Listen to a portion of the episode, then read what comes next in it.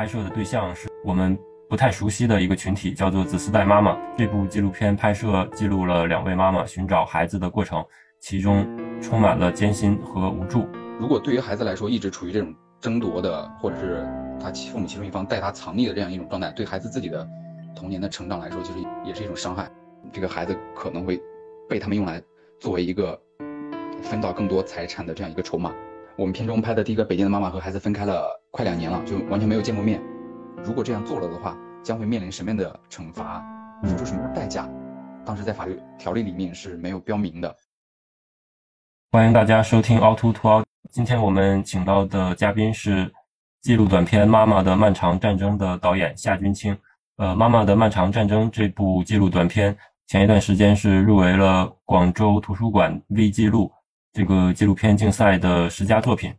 呃，这部纪录短片只有短短的十五分钟，但是却非常有社会价值。它所拍摄的对象是一个我们不太熟悉的一个群体，叫做“子嗣代妈妈”。子嗣代妈妈是一个婚内或婚后孩子抚养权被判归一方，孩子却被对方藏匿起来的一个群体，其中以以妈妈居多。这部纪录片拍摄记录了两位妈妈寻找孩子的过程，其中。充满了艰辛和无助。那我想先请夏君清导演做一个自我介绍吧，因为其实我有试图在网上去找一些您的资料，但是其实找不太到。希望您做一个自我介绍，包括您的在这个纪录片领域的背景，您现在正在从事的活动啊，谢谢。我我叫夏君清，现在工作呢是在广州的新周刊杂志社。在局外人视频这样一个纪实的栏目做视频导演，我一直毕业之后也一直在做纪录片相关的工作。之前是在呃北京的一家电视台做纪录片节目，现在是在广州这边做纪录短片。嗯，那么哦，《妈妈的漫长战争》这部影片也是呃新周刊局外人出品。其实，在 V 记录呃纪录片展当中，我记得有不止一部局外人出品的短片，是吧？对嗯，您能不能给我们介绍一下《新周刊》局外人这个，应该说是一个一个一个一个品牌嘛？可以这么这么说吗？它正在呃进行什么样的内容产出？局外人这部分在整个《新周刊》当中是的这个布局里边是一个什么样的位置？谢谢。局外人视频，它现在的定位就是会做 会做关注社会上的这种。关注一些社会社会议题，关注一些人物故事。我们做的短片也大大部分都是十到十五分钟、十到二十分钟这样居多的这种短片。嗯，我们的拍摄，我们平时拍摄的主题会有一个大概的一个方向，就是我们会关会去想要去关注在这个社会当中某一些群体或者某一些个人他所面临的困境，包括他破局的那样那样一种可能性。然后，局外人视频是新周刊的一个中长视频的记一个视频栏目。我们新周刊现在有中长视频，也有做一些像现在当下比较时兴流行的中短视频、短视频。绝人视频栏目在新周刊整个板块里面就是，呃，怎么说？因为新周刊主要平时做的文章内容也是会，就是去关注社会趋势、关注生活方式的比较多。这个栏目也是对于文章的一个补充和对于对对文章的一个补充吧，整体的一个新周刊内容板块的一个拓展。呃，可以跟观众朋友补充一个信息，《妈妈的漫长战争》这部纪录短片，其实在网上是可以看到的，是在局外人的这个视频号可以看，是吧？对，局外人的视频号还有 B 站、微博都是可以看的。呃，现在局外人做的这类十几分钟、二十几分钟的纪录片的数量大概有多少？现在我们目前的话，应该是更新到了四十七期，就是有哦，那其实有非常丰富的内容可以供大家观看。那么关于这部影片吧，首先我想问一下夏金清导演是怎么样了解到这个子嗣带妈妈这个群体的？我整个拍摄过程大概是前后呃多长的一个周期？嗯，最开始关注到子嗣带妈妈这个群体，其实是在刷微博的时候就无意间看到了，可能是我的微博的那个好友他点赞过的一个微博，他就一些算法就推荐到我这儿来了，当时就看到了他推给我的一个主页推给我的一个短片，当时那个短片的内容是。子嗣带妈妈里面，他们自己内部群体，然后去征集做的这么一个小短片，几分钟吧。片子的主要内容就是每个妈妈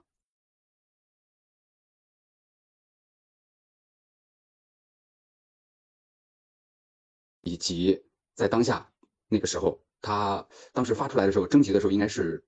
除夕那一天，就是过年了，在除夕那个晚上，当下每一个妈妈自己当时的感受，想对孩子说的话，当时那个视频特别的，特我看了那个视频就觉得特别的触动，而且也特别催泪。看完之后，我就也才才开始跳出那个视频，跳出那个情绪来来思考，就觉得首先这样一个群体，当时对于我来说也是很陌生的，我之前也从来没有关注过，呃。再加上这些妈妈们面临的当时面临的那个困境，其实也是一个，呃，在我生活的经验之外的。而且我当时看完之后，我也不知道这个会有有没有什么方法可以去解决，所以我当时就再加上出于自己平时工作找选题的一些呃一些那个敏感性，我就想着再深入的去更多了解一下。后面就觉得这是一个呃比较适合局外人视频的这样一个选题。那是什么时候开始开始拍摄的呢？从最开始关注这个群体到拍摄，其实中间隔的有很长一段时间。我是二二一年的时候，还是二二年的时候，当时就已经关注到了。但是，但是当时因为一些其他方面的原因，当时这个选题就没有成型，就没有拍成，就没没有没有那个去拍。到了今年的时候，呃，我们另外一个编辑老师写文字又注意到这个选题，他也了解到之前我也对这个选题感兴趣，我们就一起又聊了一下，我们又尝试再次提报这个选题，再次提报这个选题。然后今年就就可以去拍了。你就当时我们提报这个选题的时候是四月中下旬了，已经是，呃，是三月呃四月中下旬。对，当时我们就想着赶今年的母亲节的那个节点，我们去发，因为我们觉得当时觉得是会是一个比较好的节点。我们就实际的拍摄，我们一共拍了两个妈妈，实际的拍摄，其中一个妈妈是在韶关的，拍的其实非常快，就只拍了一天半，不到两天这样子，嗯。然后北京那个妈妈，我们是拍了，在北京跟着她一起拍了两天，跟她一起去南京参加“紫色的妈妈”整个的一个活动，又在南京拍了大概两到三天吧，就整个的前期拍摄一共加起来可能 一周的样子吧，嗯，不到一周。那其实很快。对。哎，我有一个关于您个人的问题，其实我比较好奇您个人的这个婚育的情况。我现在是有女朋友，没有结婚。这样。嗯。对。好吧。嗯，那。刚刚你也提到了那两位子嗣代妈妈，其实我想大多数的观众看完这部片都应该非常关心这两位妈妈现在的情况。他们现在有和孩子团聚吗？你有持续的关注吗？在我们拍摄完就片子上上了大概一个月的时候，北京的那位妈妈是发给我发消息说，她当时是已经跟孩子成功的就相聚了，孩子找回来了。韶关的那位妈妈现在因为她的前夫提起了提起了那法法法律的词叫什么？再审吗？还是？那个词叫什么？要要第二次的去诉讼，上诉吗？还是什么？对对对对，她前夫又提起了上诉上诉，所以现在就还在等那个法院的二审，二审的结果，现在还在这个过程当中，孩子现在还没有找回来。北京的那位妈妈是怎么样成功和孩子团聚的呢？我稍等我一下，我大概的看一下，时间有点久，有点忘记了。当时是北京这个子嗣代妈妈的前夫，就是男方，嗯，去法庭里面去要求变更抚养权，当时开庭的时候。是男方是到了现场的，之前其实男方是一直消失了的，一直没有出现。这次他是到了现场，到现场的时候，执行的法官就要求法警当场把他给羁押了。我执行法官现场就问他交不交孩子，就现场要求他交出孩子。如果不交的话，可能就面临着拘留或者是转向拒执罪。拒执罪的话，在这个案件里面就不是民事诉讼了，就变成了刑事案件了，就会会会比较严重了，可能会面临着呃坐监狱或者是或者是你档案上面会留一些记录。然后当时就是面临着这个压力，他的那个男方在现场，愿意说出了孩子的位置，法院就派了两辆车去找去男方说的那个位置去找孩子。去的路上，因为北京天气太热，还有一辆那个执行的法院的车还爆胎了。啊，最终他们就去了那个藏孩子的地方，嗯，找到了孩子。当时男方的父母就是孩子的爷爷奶奶，还会还在现场有所阻拦，但是因为有法官、法官和法警在场，在现场就会在混乱当中。子嗣的妈妈就抱走了孩子，法警其实在现场主要做一个调解和阻拦的作用，就是阻拦男方和男方的父母来抢夺孩子，然后让让这个子弹妈妈可以得以有机会把孩子给领走。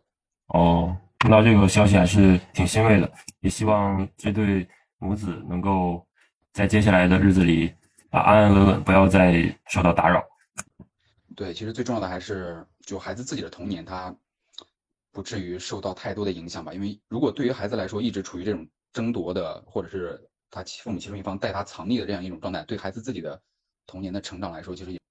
也是一种伤害。孩子他可能不太懂那个时候，但是嗯，这个阶段对小孩的心理影响应该还是很大的。持续了多长时间？几年？一两年？一年多吧，好像是，我还真有点忘记了。那据您所知，在这类抢夺藏匿的案例当中，能成功和孩子团聚的占多数还是少数呢？占少数的，其实比例没有很高哦。而且还发生过一些情况，第一次的时候，他们会把孩子，就是其中一方子弹妈妈成功把孩子找回来之后，孩子跟他们一起生活了一段时间，然后会遭到再次抢夺，孩子又被抢走了。有的甚至可能就持续了多次，到最后那个妈妈她她自己也也不得不放弃再去把孩子找回来了，因为这样来回的争抢对孩子一方面是对孩子伤害很大，一方面是也是非常极度的影响他们自己的生活，就没有办法因为有一个正常的生活了。其实看这部片的时候，我一直有一个疑问。因为我现在的状态也是二十多岁未婚未育的这样的，其实我不是很理解抢夺孩子的那些家长，呃主要是父亲了，他们这么做是出于何种目的？延续后代，还是出于什么？纯粹是恨这个女方，还是怎样？我觉得是他每个不同的家庭情况可能是不一样的。呃，有一些类型，他这个争夺的这个孩子啊，其实有有相当一部分的比例是男孩，是儿子。所以这个就是像您刚才说的，就可能一些传统的家庭观念比较传统，他会嗯觉得这是家里的就家里的血脉，嗯，想要把他给抢夺回来。还有一些其他的类型是有一些是，他有一部分因素是想要去报复女方的，或者是报复对方的，他就是存在着赌气的这种心理吧。可能他反过来也不是说真的就想要真的爱这个孩子，真的想要这个孩子也也不一定。还有另外一部分原因，一一部分因素是。夫妻一般在嗯离婚诉讼当中，会牵扯到那个经济的纠纷，会一些财产的分离，然后有时候这个孩子可能会被他们用来作为一个分到更多财产的这样一个筹码。就比如说，呃，我现在把孩子抢过来，不让你见，虽然那个抚养权判给你了，但是我现在把孩子抢过来，你现在想要把孩子要回去，你就要同意我提出的一些条件，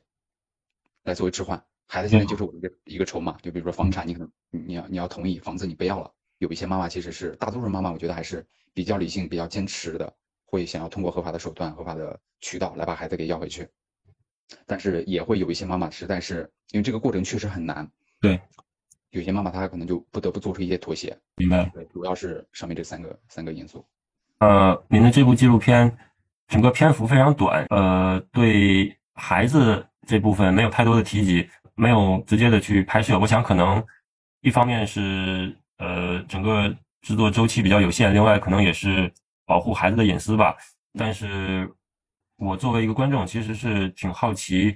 孩子在被抢夺这个过程中，他们所经历的一切的。前几年有一个法国电影叫《监护风云》，那部电影就是这个题材嘛，父母争夺孩子的抚养权。哦，他也展示在这个过程中。在这个过程中，孩子受到的创伤，呃，其实，在您这部影片里没有看到这部分，多少有些遗憾。关于这部分，您有没有什么可以补充说明的吗？其实没有拍到孩子，有一个非常现实的原因，就是我们自己也找不到孩子啊。对对，我们也见不到孩子，因为孩子的妈妈她自己本身就就已经和孩子，我们片中拍的第一个北京的妈妈和孩子分开了，差不多不到两年吧，快两年了，就完全没有见过面。哦，两年还多一点，没有见过面。他当时不知道孩子的位置的，我们也不知道孩子的位置。而且还有另外一个原因，就是您刚才说的，也是出于对孩子自己自身的一种保护。我们的出现，其实对孩子来说也是一个，也是一个很很奇怪的事情。您您刚才说是想让我分享这个过程中孩子什么来着？所受到的创伤，您您您您有所了解吗？哎，这个我觉得是分，也是分年龄段吧。有些孩子抢夺孩子，大部分发生的时间是，我我说的可能不太准确，大概的一个时间是两到六岁，应该是这样子。两岁前是一个高发期，是是一段高发期；两到六岁是另外一个高发期。嗯两到六岁这个阶段的话，对于孩子他的记忆可能没有那么准确，嗯，可能对他们的影响主要还是主要还是就家庭教育上面的吧，嗯，其他地方的影响感觉，如果他们他们的父母那抢夺的那一方给他营造的是一个正常的生活环境的话，我觉得，呃，在两到六岁这个时间段，可能年龄段影响可能相对没有那么大。因为我们拍摄的时候有一个紫丝带妈妈的发起人，她当时也是孩子被前夫给抢夺藏匿起来了，后来给成功通过，成功通过法律，最后走到了拒执罪这一步，把孩子给成功要回来了。要回来之后，当时孩子其实已经挺大的了，十来岁了。要回来之后，他们妈妈和他有一段时间的相处磨合，再加上其他的一些心理疏导，其实孩子可是可以很快的、比较快的回到一个正常的生活节奏的。如果是孩子再稍微再大一点，六岁以上再大，懂事了之后，那个时候抢夺孩子，心理上面影响应该会会更大一点。包括后来我们在微博上，其实我拍之前也有去跟另外一个子嗣代呃子嗣代的那个小孩去聊过、沟通过。他当时是自己十几岁的时候被自己的父亲给抢夺过去了，但是他当时是年龄已经好像好像稍微大一点了，到了他十五十五六岁的时候吧，他有了自己的人格意识，自己又身体又长大了一些，反抗能力还有一些自己的那个思考都会更成熟一些之后，他就自己从他父亲家里给逃出来了，他就去找到了他妈妈，回到他妈妈这边生活。现在那个孩子已经成年了。对，当时我们也想要去尝试去联系他拍摄，但是他他当时是嗯拒绝了我们的拒绝了我们的拍摄，他是不太希望自己呃就再去出镜再去去向公众去讲述这段故事吧。确实确实，会不会有一些抢夺方就就比如说这些父亲吧，会对孩子去灌输一些呃他的妈妈怎么怎么不好？据我了解是会的。大多数都会的，而且这这个灌输的这种情况还挺严重的。一般都是不仅是孩子的父亲，包括孩子的可能爷爷奶奶，而且我觉得可能主要还是爷爷奶奶，因为一般孩子被抢夺过来之后，父亲都是大多数啊，都还是有工作的，都还是要正常上班的，所以孩子还是要托付给爷爷奶奶来照顾。在这个过程当中，为了呃，在这个过程当中，他们嗯，北京那个妈妈是当时的情况是比较比较典型的。他们的爷爷奶奶和那个孩子的父亲就会在视频里面拍一些视频，会教教那个孩子，嗯，说出一些自己不想要跟妈妈一起生活，自己讨厌妈妈这样的，嗯，这样的句子，就是发给这个妈妈看。其实那个大人教作的痕迹还是比较明显的。我觉得两到六岁的孩子，他的就是记忆正在形成的阶段吧，其实很容易遭到一些篡改。对他们自己可能也不了解这个。到底发生了什么？他们也不了解这个事情就是怎么回事。他的爸爸也是他最亲的人，他的爸爸教他这么说，就可能时间久了，他自己又就会去形成这样的去表述。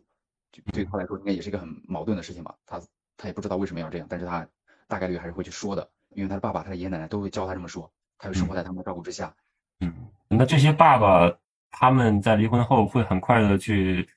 重组家庭，会给孩子找一个后妈吗？这种情况应该。我觉得是，嗯，没有一个很，我觉得都不太一样吧，还是看个体的情况，应该是都有吧。我们因为它这里面牵扯的事情就会很多，这种家庭离婚诉讼、家庭纠纷，它里面的事情如果深挖的话，一般都会非常的琐碎，非常的呃就比较混乱，一般都会伴随着一些婚姻婚姻关系出现出现了一些裂缝，包括一些嗯出轨或者是呃家暴。或者是有一些欠债、赌博、家庭关系、婆媳关系，就很多这种事情。哦，所以对，所以所以每一个具体的情、具体的案例，它是都是不一样的。有的是可能离完婚就很快速的结婚的，有的离完婚可能也也也也没有那个。还想问一下，呃，听说这几年关于抢夺藏匿的这个相关的法规是得到了完善，它具体是一个怎样的完善？据您的观察，有没有真的起到一个实质性的作用呢？他上一次完善是在二一年的时候，当时是《未成年人保护法》出台了一条新的条例，当时是在那个条例里面是规定了，嗯，婚姻夫妻双方在这种离婚诉讼期间不能去争抢孩子的，争抢藏匿孩子的，当时是有这么一条明确的规定的。但是这个也在片子里面，当时那个律师也有解释，他只是规定了你不能这样，但是这样如果这样做了的话。将会面临什么样的惩罚，付出什么样的代价？当时在法律条例里面是没有标明的，所以它就也变成了有变成了一个有点模糊的一个表述。现在还是这样吗？对，现在仍然是这样的。哦。但是，但是对这个群体的关注现在是有了新的增加。就在我这个片子拍完上映了大概一周多两周的时候吧，当时是央视的新闻联播报道了子在妈妈这个群体这个现象。当时，当时的一个法律相关的一个部门，当时好像是有给出新的一些，有给出新的一些信息出来。虽然还没有，还不是正式的法律，但是我觉得这个会应该会在不远的将来还是会继续推进的。嗯，我觉得您的这部纪录片可能在中间起到了一定的作用。我觉得这是一个社会议题纪录片它最大的作用吧。我觉得作为一个纪录片作者，也是应该感到非常荣幸的。对，是的。那您有没有了解，在国外，呃，在子女抚养权问题上有哪些处理方式？对我们中国有没有什么借鉴之处呢？我了解到的是，国外的在处理一一些发达国家，他在处理这种抚养权上，首先他们的他们的父母的意识和咱们是有一些区别的。在在他们国家，在在在那有一些发达国家，他们的普遍的认知是肯定是以对孩子利益最大化为优先的，就是孩子他肯定不是一个父母的附属品，父母双方你对孩子是有父母父母双方对孩子的监护权是可以被剥夺的。如果你对孩子有一些伤害的话，对孩子的成长是不利的话，法院是有权利是剥夺父母的对孩子的那个监护权的。在国内的话，其实现在普遍的来说，父母的想法还都会认为孩子是是自己的，是自己的双引号的个人物品，所以会把孩子的利益可能会捆绑到自己的利益里面去，对孩子本身是一个不不够尊重的，嗯，这样的一个现状。明白，明白。国外他们的具体的法律条例，其实我。现在不是特别清楚，我有点忘记了。之前我查过，拍这个片子之前，我是去查过资料的，但是现在时间有点久，我忘记了。我个人还比较好奇的一个问题就是，这些子嗣代妈妈他们在和孩子分离的这段时间里，除了呃为抚养权而战，除了寻求一些法律援助、走一些法律程序，那除此之外，他们日常还从事哪些活动呢？他们大多数还是要正常工作的，是吧？他们整个人的这个精神状态是怎么样的呢？他们除了他们在这个过程当中面临的东西很多，一方面，首先他们是要去不断的去找孩子的，同时他们也要尽可能去保持正常的生活，他们要正常的工作，要有一个比较稳定的经济来源来支撑自己去做这个事情，来支撑自己去找的这个过程，而且自己有一个稳定的工作，有一个稳定的收入来源，在那个孩子的抚养权判定上面也是一个法院的一个参考项，对，这也是一个就是加分项，所以子嗣妈妈一般他们都会去。尽力去维持一个这样正常的工作，他们心理上遭受的创伤，我了解到的是都挺大的。因为像这些妈妈，他们的孩子两到六岁的时候是正是最可爱和妈妈最亲的时候，这个时候孩子如果被抢走了，见不了面，那种痛苦应该是对于这些妈妈们来说应该是非常大的一种很很毁灭性的打击。嗯，而且在这种状态下，他们也很难再去找新的配偶吧？这个情况我不是特别了解。在这个过程当中，他们有相当一部分其实是有一些心理问题的，就有些抑郁的情绪，有一些可能更过分一点的，可能是孩子刚生完没多久就被抢走了，产后加上加上这个孩子被抢走一叠加，这个双重双重伤害，可能对人的心理上打击会更加重，几乎几乎可以可以改变一个人人生的路径，改变人生轨迹。对，如果这个过程不顺利的话，可能要持续很长很长时间，很多年。嗯，甚至五六年、七八年，七八年可能对一个妈妈来说，她就承受的这个压力，要经历七八年的话，就对于他们来说，也是一个比较大的摧残吧。整个的生活就正常生活就被打乱了。是的，您知道的最长的这个过程有持续七八年的是吗？哦，可能还不止。我现在我上次去就是拍摄的现场的时候，有有了解到一个一个慈慈的妈妈，她前后争夺了很多年了。然后到现在其实也一直没有很好的去解决，觉得现在也是一个比较无解的事情吧。那真的是挺了不起的母亲，因为有一些她情况也比较复杂，有一些她是，嗯，最开始是孩子判定给抚养权判定给妈妈这边了，后来她前夫去打了那个去重新去另外一个法院再去起诉，然后去打那个抚养权变更诉讼，孩子的那个抚养权，结果又就有一些法律法院的事情，嗯，咱们也不方便说，就就各种复杂的原因吧。孩子抚养权又到了判定到了男方那边，就是孩子爸爸那边。这个过程可能因为这种诉讼一般都持续的时间很久很慢，这种可能前后就两三年、三四年过去了。孩子孩子妈妈可能还要再去争取把孩子的抚养权再给争取回来，然后继续去打这个诉讼，就一直持续这个过程到就一直到现在，那孩子还没还是没有找回来。而且随着这个过程越来越久，孩子在父亲那边生活的时间越来越久，等孩子有了一定的自己的独立思考能力之后，其实孩子的个人意愿也是法院来判定。让孩子跟随哪一方的一个比较重要的因素，孩子在男方那边可能生活的时间越久，生活越习惯之后，他可能就再回到妈妈这边的意愿可能就会越来越低了，所以就越。越来越难去把孩子给找回来了。是是，那关于子嗣代妈妈的这个问题，我大概就是这些。最后一个问题，其实想问一下关于您这个纪录片创作。我们现在看到的这部片只有十五分钟嘛，结构是非常紧凑，节奏比较快，它是非常便于去传播的，在这个社交媒体上可以让很多人快速的了解到这个群体的存在，甚至产生一些社会影响力。但是还是有很多声音没有能够呈现吧。我觉得这个题材如果呃深度的去跟一个比较代表性的家庭，或许能得出一个质量非常好的纪录长片。然后想请问一下，您有没有计划？或许将来有机会把这部片扩展，把这个题材做成一个长片呢？其实这里有一个另外一个信息，我们在现场拍摄的时候，其实还有另外一组摄制组也在同时在拍摄。他们拍的是这种媒体纪录片吗？还是那种自己的纪录片？纪录电影，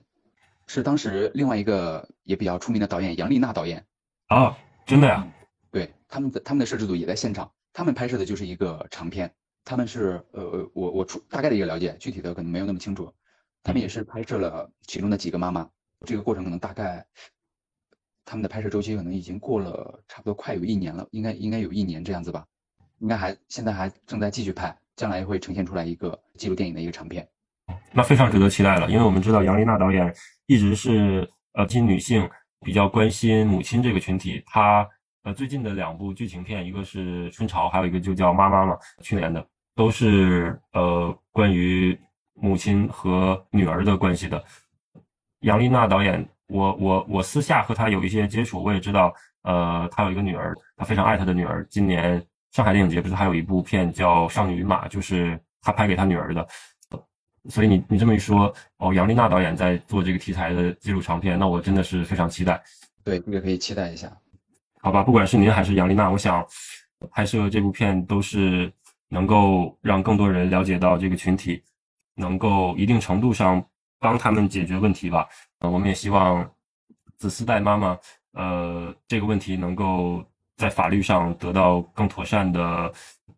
关关怀吧。我希望他们能够和。孩子早日重逢，早日团聚。嗯，谢谢导演。嗯，好，谢谢你。这里是凹凸凸凹电台，大家可以在网易云音乐、喜马拉雅、小宇宙、苹果 Podcast、汽水儿、蜻蜓 FM 收听。同时，欢迎加入凹凸凸凹听友群，请在公号凹凸镜 DOC 下留言。听友，欢迎大家在听友群里一起讨论播客内外的故事。